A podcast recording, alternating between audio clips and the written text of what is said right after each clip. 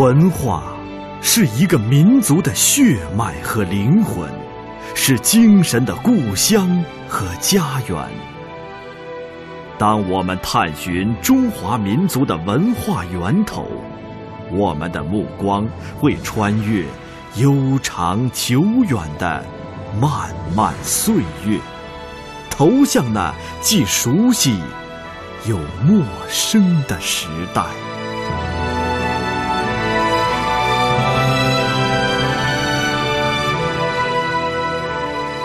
中华文化探源系列节目《回望先秦》，今天播出第五集《纵横捭阖》。Security Council resolutions and the September 19th, 2005 joint statement. North Korea has the obligation to abandon all nuclear 这样的场景大家并不陌生。联合国大会一般性辩论，外交家们在这里唇枪舌剑，各领风骚，用卓越超群的口才达到预期的目的。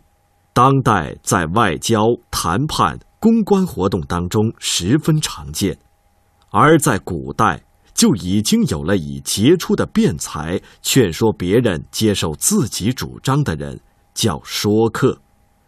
以纵横家为代表的说客群体在战国集中涌现，也为后世留下了诸多可以评说的话题。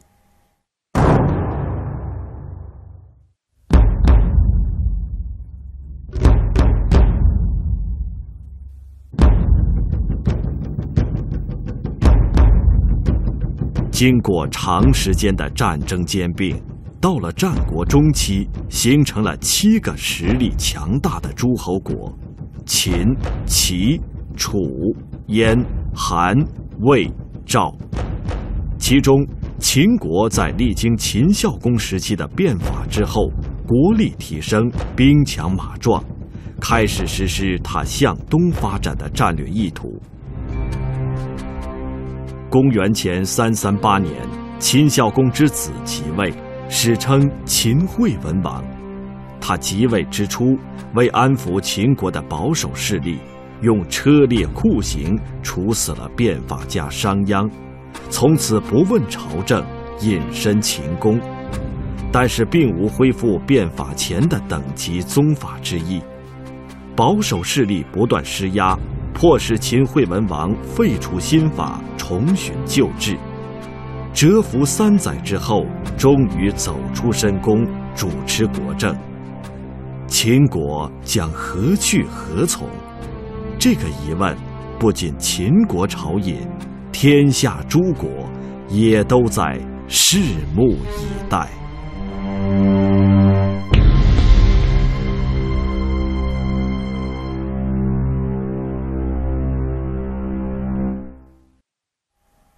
秦惠文王在位期间，打通了中原通道，夺取了魏国的河西郡和上郡，攻灭巴蜀，占领汉中，使秦国的领土面积扩大了数倍。他以这样一番作为，回应了天下对他的疑问。那三年的沉默，也许是韬光养晦，也许是避重就轻。为君者。也需要在与各方势力的交锋与平衡中，保存自己的实力。秦惠文王无疑是擅长君王之术的，而在他整个的执政生涯当中，有一个人对他和秦国产生了重要的影响，这就是秦惠文王十年登上历史舞台的秦国宰相张仪。那得看为何而盟了。为结好而盟，从无善终；为停战而盟，难止刀兵啊！倘若为横强而盟，进可取地，远可取势啊！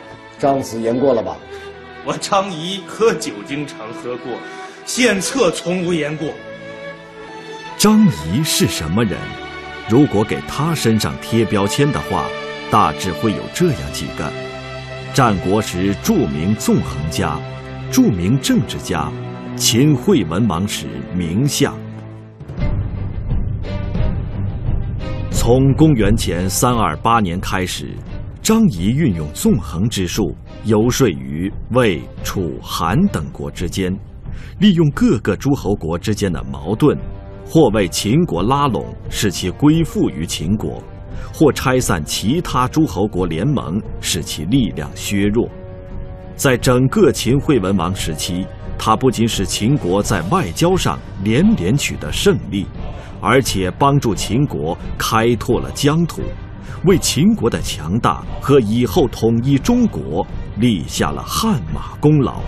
秦惠文王念张仪功劳卓著，封他为武信君。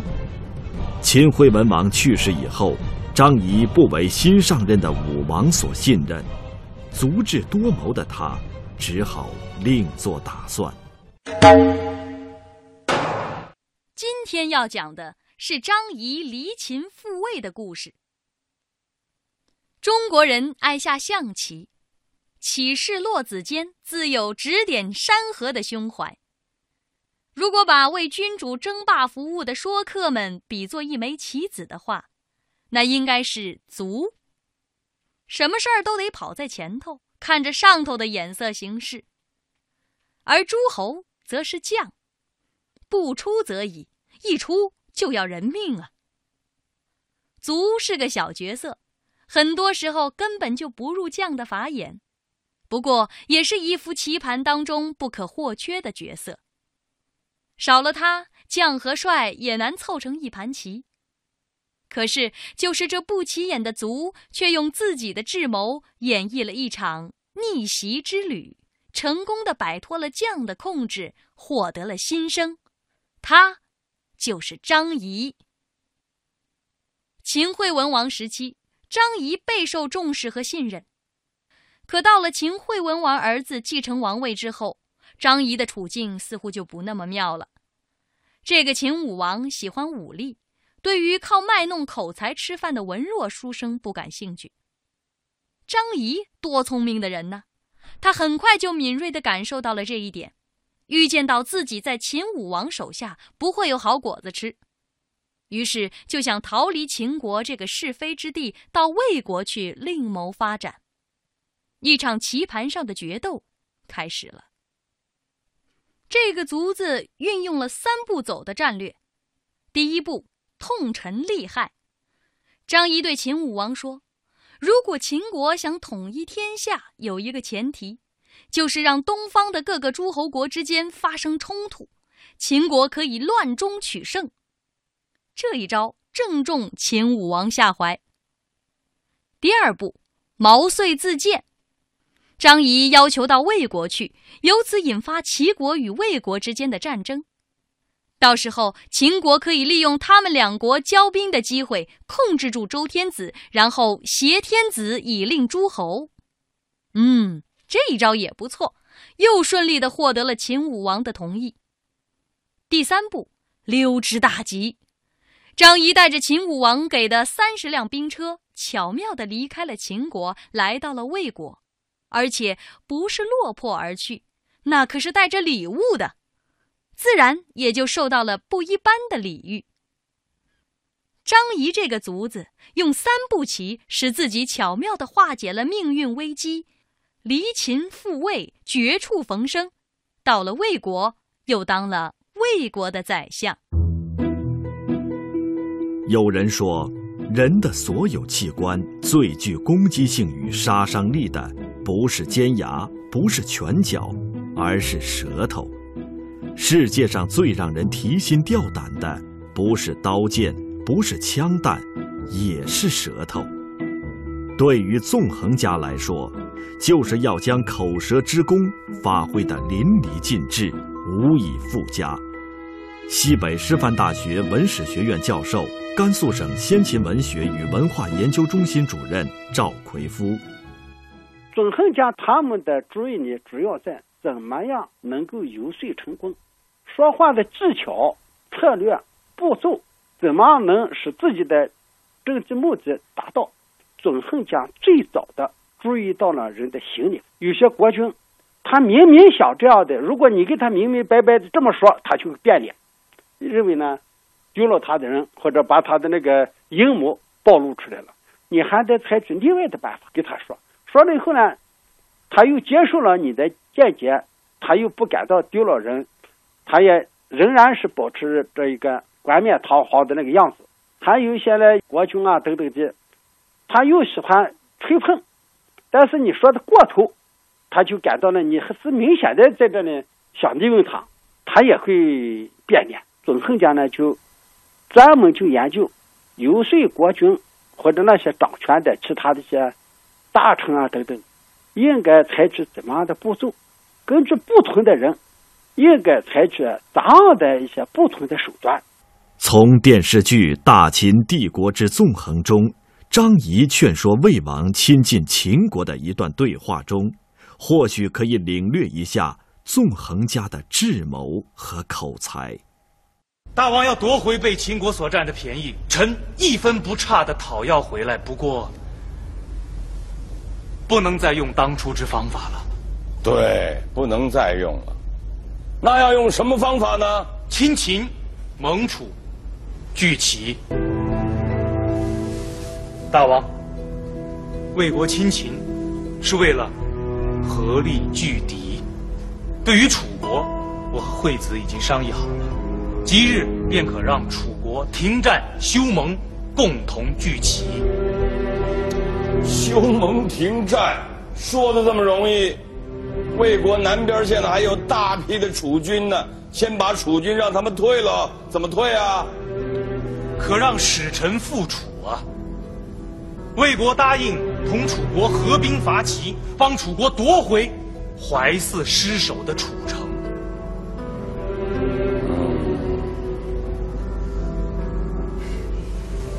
大王放心。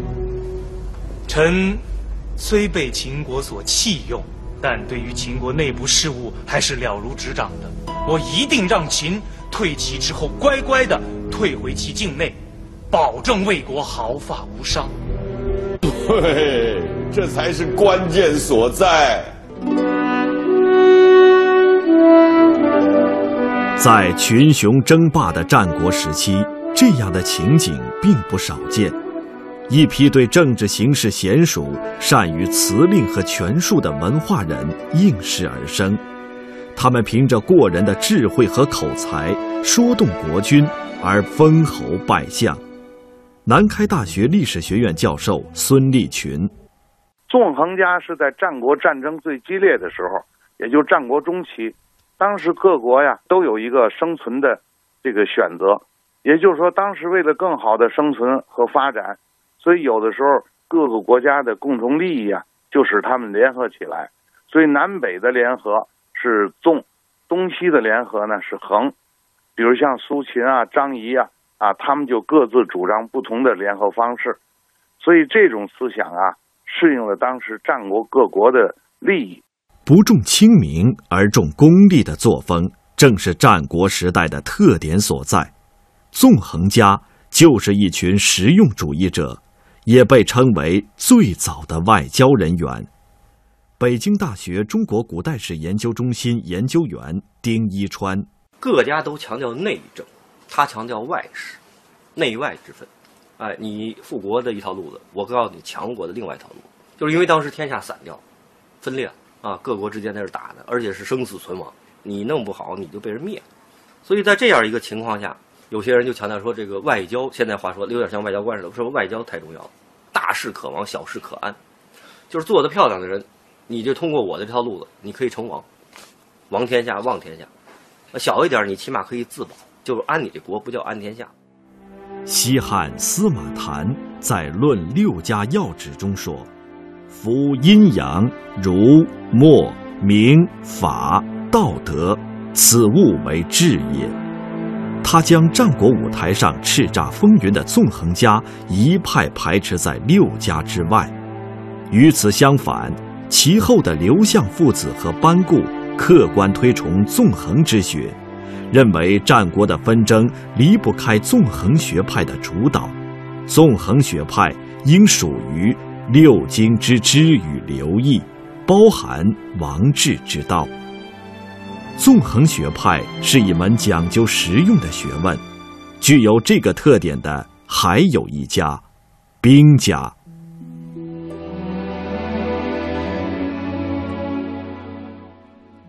一个人活了两千五百年，活在他的思想里；一部书活了两千五百年，传遍东方和西方。这个人被尊称为兵家第一人，这部书被称为天下第一兵书。这个人叫孙膑，这部书叫《孙子兵法》。《孙子兵法》是兵家的代表作。兵家作为先秦诸子百家之一，是一个主要研究军事理论、从事军事活动的学派。兵家在继承前代军事思想的基础上，提出了计、谋、攻、战、争、诡、虚实、形势、奇正、变、用剑等一系列思想。而在这其中，有一个可贵的思想主线在牵引，那就是谨慎对待战争。中国人民大学国学院执行院长、中国孙子兵法研究会理事兼副秘书长黄普民。孙子的一个对战争的基本态度和立场，他一开始开门见山就是战。兵者，国之大事，就提出了这个问题。所以他将五十七计、经营妙算和将兵者轨道用最简明扼要、最方便、最便宜、成本最低的方法去打败敌人，都是考虑到战争的一种危险性。所以呢，最好不打。隐藏在一个种思想理念，就是谨慎的对待战争的这个最基本的理念。兵家与纵横家都重实际，战乱年代两家也能并肩合作，但兵家有成系统的理论，纵横之学却没有。他们靠的就是个人的能力，其中的佼佼者真可谓是国手级的导演，长袖善舞于战国舞台之上。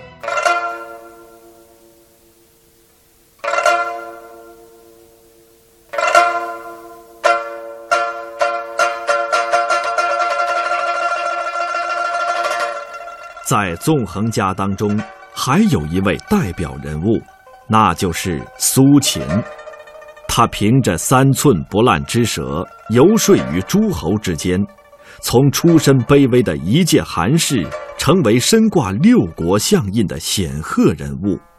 他说服六国联合对抗秦国，以一己之力促成了一个空前庞大的诸侯国大联盟。《战国策》对他的评价是：“横立天下，听说诸侯之王，度左右之口，天下莫之能抗。”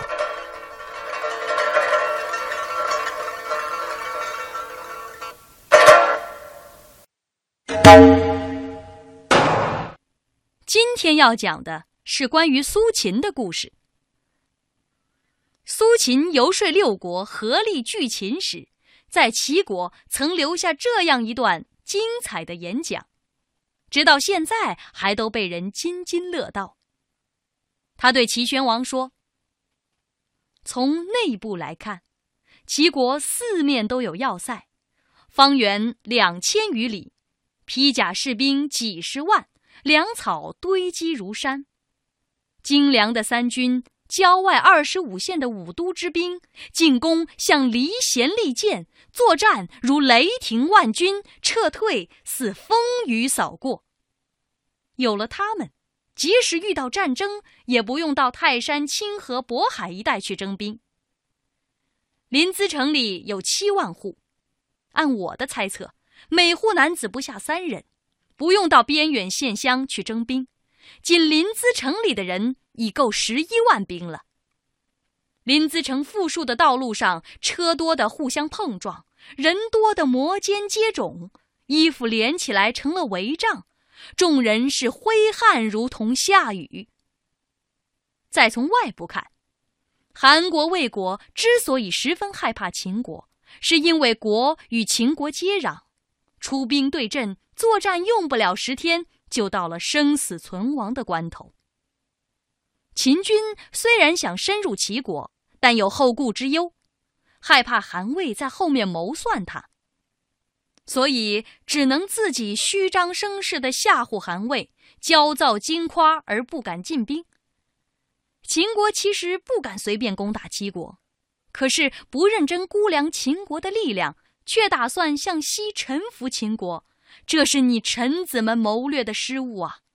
我希望大王您仔细考虑这件事儿。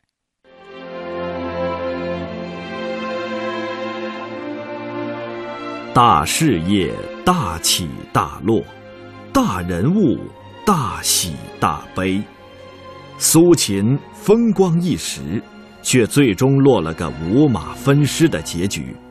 但是，苏秦生前的辛苦奔走，促成了春秋战国时期的六国合纵。这是一次较大的历史事件，不仅仅因为它改变了当时秦国对六国各个击破的状况，更重要的是，它带有相当浓厚的文化色彩，被演绎成各种各样的故事，流传后世。想我苏秦，虽是一介寒儒，却非。等闲之辈，我熟读兵书战策，学成文韬武略，尽可治国安邦，远可纵横天下。是秦王目光短浅，左右官员有嫉贤妒能，竟是我怀才不遇，壮志难酬。不料回得家来妻。不下祭，扫不为炊，父母不语言。在这个世界上，有没有一种三寸的鸟儿，却有七寸的舌头呢？听起来是神话，但是如果用来形容战国时的说客们，再恰当不过。凭借一条如簧巧舌，便可以如佩剑的侠客一般行走天下。《战国策》里评价苏秦和张仪：“所在国重，所去国轻。”可以说，他们是出类拔萃的雄辩家，纵横捭阖的谋略家。但是后世对他们的评价却很复杂。他们到底是舍生取义的英雄，还是花言巧语的小人呢？西北师范大学教授赵奎夫，一来啊，对纵横家的评价是不高的，对苏秦、张仪评价都不高。但是在今天看起来，我感到呢，有一点无论如何应该肯定，就是这些人，他们的思想上都看到国家应该统一，分崩离析的各个国家自守疆域。甚至于呢，为了扩大地盘，争来争去，这个是不好的。他们无论是主张合纵也罢，主张连横也罢，他都是希望呢，通过他们支持这个当权的，能够达到国家的统一。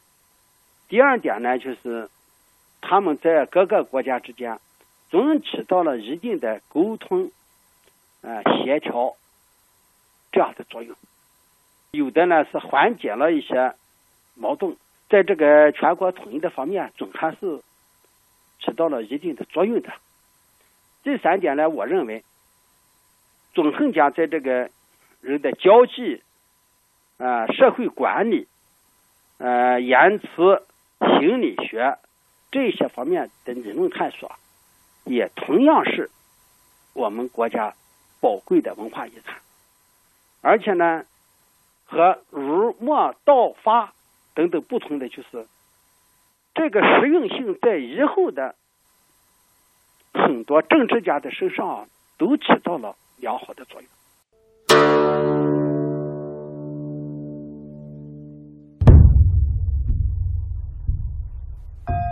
当他们纵横捭阖之时，也许并没有想到身后事。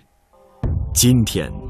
当岁月已经褪去笼罩在纵横家身上的历史迷雾，人们不得不承认，他们对于人心理的把握，对于语言技巧的锤炼，以及对于形势的快速精准判断，都是纵横家留给后人的智慧财富。可以说，纵横家思想不仅影响了中国，也影响了世界。一战后，德国著名学者斯格宾格勒在《西方的没落》中对纵横家大加赞扬，认为很有实际的借鉴作用。甚至有人称美国前国务卿基辛格是现代的苏秦、张仪，一怒而诸侯惧，安居而天下息。他们论辩滔滔的语言，对于中国文学产生了重大的影响。在时代的更迭中，他们积极奔走游说，也让那个乱世除了金戈铁马、血雨腥风之外，多了一种用智慧与谋略解决外部争端的可能。